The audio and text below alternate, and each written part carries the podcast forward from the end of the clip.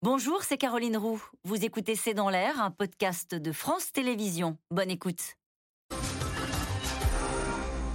Une question d'Alain en Seine-Saint-Denis. Les menaces de 49.3, de motion de censure, de dissolution avant le début de la session traduisent-elles un refus du compromis? Jérôme Jaffray.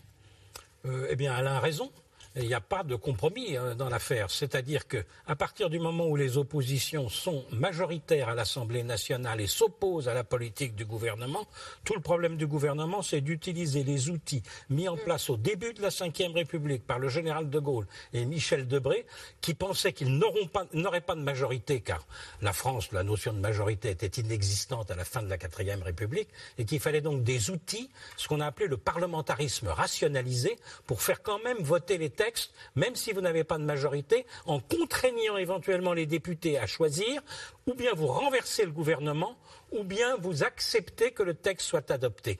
Mais le problème, c'est que cette notion de euh, qu'on puisse adopter des textes sans vote, car ça revient à ça, est quelque chose qui heurte de plus en plus la conscience à partir du moment où vous faites un conseil de la refondation, vous dites on discute, on fait le dialogue, et on va prendre des mesures très importantes sans vote. Là, il y a un décalage qui, est devenu, vertigineux. Justement, regardez Florence Anne-et-Marne. Emmanuel Macron joue-t-il un double jeu dangereux en lançant la concertation tout en menaçant de dissolution? C'est précisément ce que vous nous expliquez à l'instant. Et c'est un, jeu dangereux. C'est un jeu dangereux parce que je vous rappelle qu'on n'est pas sorti de la crise des Gilets jaunes. On est sorti en sifflet.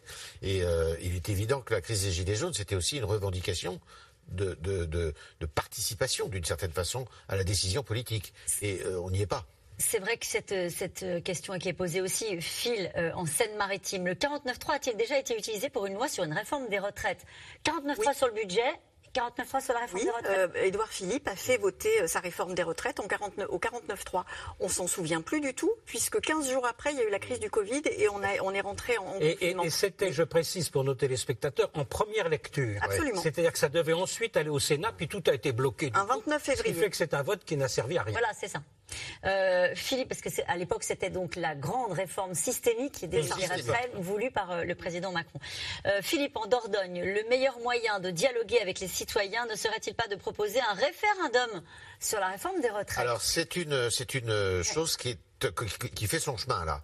Euh, je vous l'annonce demain dans le Figaro. Il y a une tribune euh, aux fonctionnaires, notamment d'un monsieur qui est très très brillant, qui s'appelle Monsieur Schuttel, qui est un ancien secrétaire général du Conseil constitutionnel et qui propose, qui dit mais pourquoi pas pour la réforme des retraites passer par le référendum. À mon avis, quand on connaît l'usage du référendum en mm. France, ça serait assez audacieux de la part du président de la République parce que je pense qu'il y laisserait son mandat. Dupont-Moretti renvoyé devant la Cour de justice de la République, ça veut dire quoi? Ça veut dire que le gouvernement a un vrai souci. Parce que euh, c'est pas n'importe qui. Éric Dupont-Moretti, c'est le garde des Sceaux. Et le garde des Sceaux renvoyé euh, devant la Cour de justice, c'est quand même une, une première, et puis c'est quand même un affaiblissement pour le gouvernement. Donc oui, c'est un vrai, vrai, vrai souci. Il a dit qu'il resterait. Bah oui. Que ça ne l'empêchait pas d'être ministre. Oui, il dit qu'il tient sa légitimité de la première ministre et du, et du président de la République, c'est pas faux. Mais en même temps, est-ce que euh, lui aujourd'hui, il ne il peut se considérer comme pas empêché alors que lui-même garant de la justice est mis en examen et, c'est quand même très très compliqué. Euh, puisqu'on parle de ces sujets-là, Alexis Collère, secrétaire général de l'Élysée, mis en examen aussi dans une autre affaire. Une histoire de effectivement de, de, travaux, enfin de euh, Saint-Nazaire, de MSC, MSC, MSC euh, des bateaux, construction de bateaux, pardon, excusez-moi, l'industrie navale, pardon. Avec, on le soupçonne d'être, enfin, il est de la famille d'un opérateur italien qui aurait pu racheter, qui aurait racheté. En tout cas, il reste à son, à son reste poste. à son poste parce qu'il y a la présomption d'innocence. Et, et, vous voyez quand même que on a un peu changé de braquet sur ces sujets. Oui, de différentes, ces différentes mises en examen affaiblissent la classe politique à bah, nouveau et reviennent sur l'affaiblissement du pouvoir. Aujourd'hui, le ministre, le garde des sceaux, comme dit Nathalie Moret, elle a entièrement raison, qui euh, est mis en examen et doit aller dans le cours de justice de la République, c'est quelque chose de carrément stupéfiant. Et en plus, on dit ah ben il continue, il n'y a pas de problème, il reste ministre de la Justice vous ouvrez des grands yeux. Et le secrétaire général de l'Élysée, c'est-à-dire probablement l'homme le plus puissant de France après le président de la République, euh, et dans toutes les décisions qui sont prises depuis cinq ans et demi sous Emmanuel Macron, qui est lui-même maintenant mis en examen, c'est forcément un affaiblissement du pouvoir politique euh, pour les Français et le fait qu'on euh, on, se moque finalement de la justice puisqu'on continue. Ça voudrait dire qu'il faut qu'une mise en examen entraîne démission En tout cas, euh, c'est alors pour le garde des sceaux, je trouve difficile. Je trouve difficile qu'il reste garde des sceaux dans cette situation.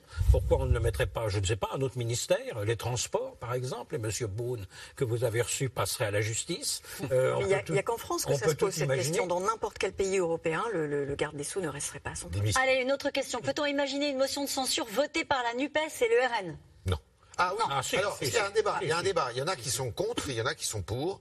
Euh, par exemple, Boris Vallot, qui est une des figures du Parti socialiste, ne votera jamais une motion de censure avec le Rassemblement national Alors, tout dépend de qui la dépose, cher Yves Tréhard. Bon. Si vous avez une motion de censure déposée par la NUPES, il est évident que votre Boris Vallot votera la motion. Et si le RN décide, lui, que sur le sujet de la motion de censure déposée par la NUPES, il est d'accord, il la vote avec Boris Vallot. Elle passerait ou elle passerait non, pas Elle passerait pas. Ils ont 240 députés et il en faut 240. Allez, une question d'Yvette, dans le Finistère. Dissoudre l'Assemblée, ne serait-ce pas prendre le risque d'un vote social qui enverrait au Parlement davantage de députés NUPES ou RN alors, le risque, ça c'est un point de vue macroniste. Euh, euh, Mélenchon nous dirait ce serait la chance. Hmm. Euh, mais je ne suis pas sûr que les deux extrêmes en profiteraient. Un seul des deux extrêmes en profiterait.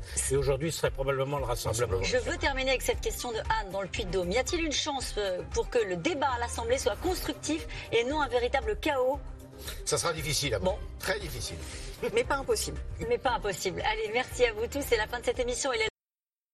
C'était C'est dans l'air, un podcast de France Télévisions. Alors s'il vous a plu, n'hésitez pas à vous abonner. Vous pouvez également retrouver les replays de C'est dans l'air en vidéo sur France.tv.